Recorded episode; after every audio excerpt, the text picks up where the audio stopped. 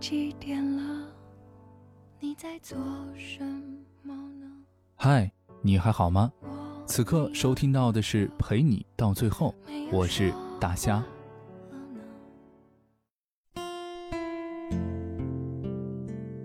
最近微博上出现了一条长文，我是陈科，大家好，七年不见。是的，陈科他还活着。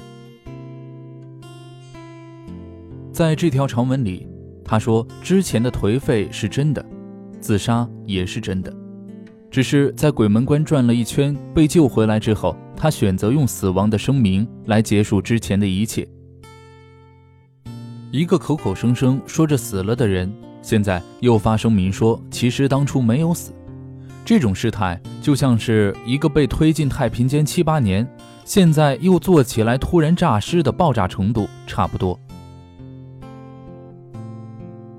他可以算是最早的一批网络红人，非主流、叛逆、颓废等，那么多看起来负能量的标签，却让他拥有了以计千万的粉丝，并且更多的人实际上是因为他的死亡才知道他。我是喜欢陈科的。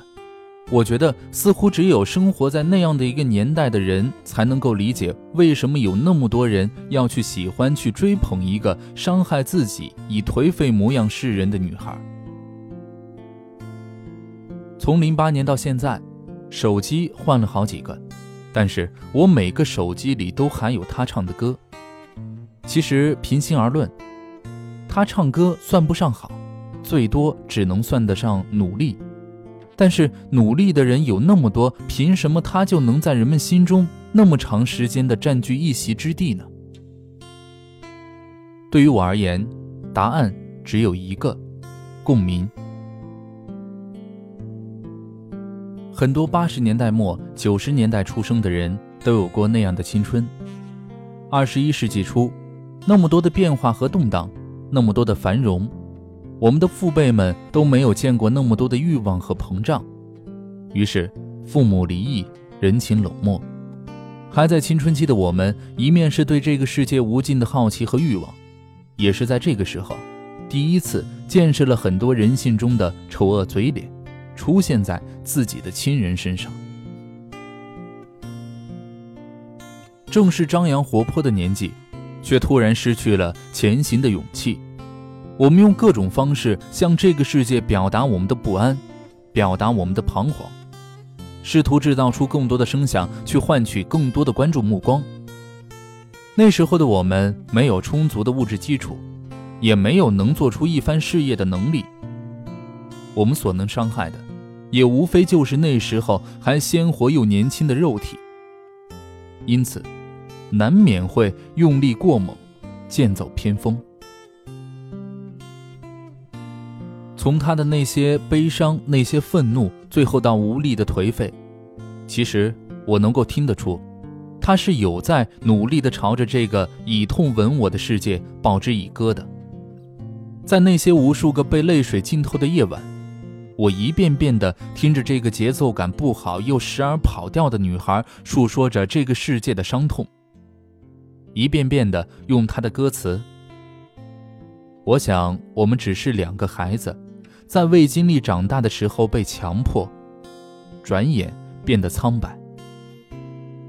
告诉我们，我们并没有错，只是命运的变化总是那么措不及防，让我那样措手不及。熬过去，一切终会过去。你对一个处在伸手不见五指的黑暗中的人说：“世界充满着温暖和光亮。”对他来说。那只是不痛不痒的一句安慰。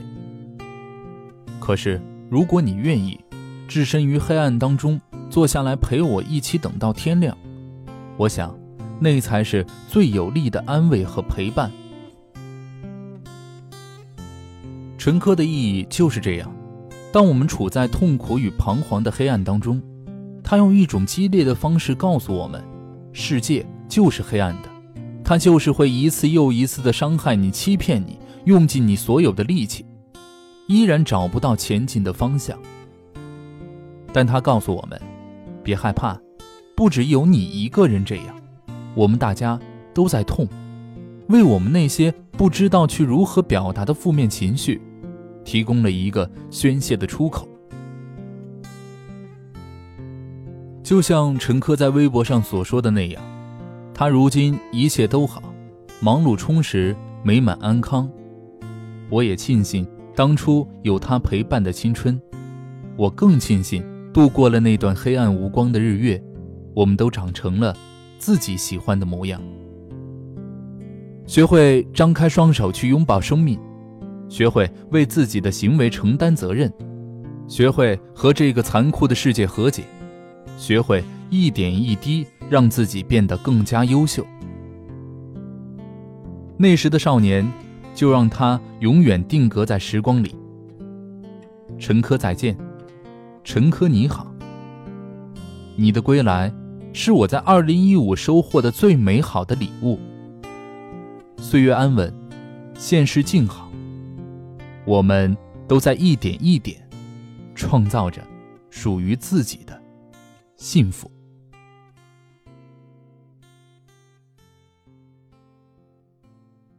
好了，今天的这篇文章来自于女汉子狸猫，不要做娘炮。再见，陈科，再见，青春。感谢你的收听，晚安。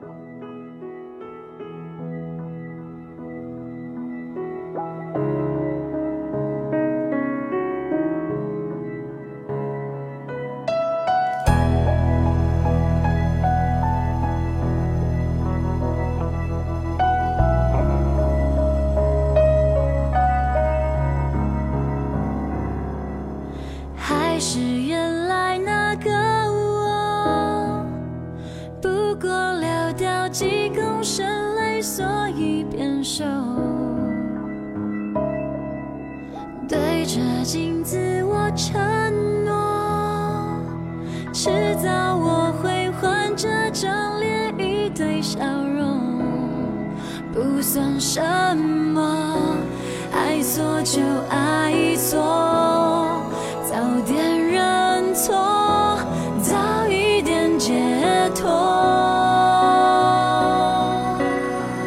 我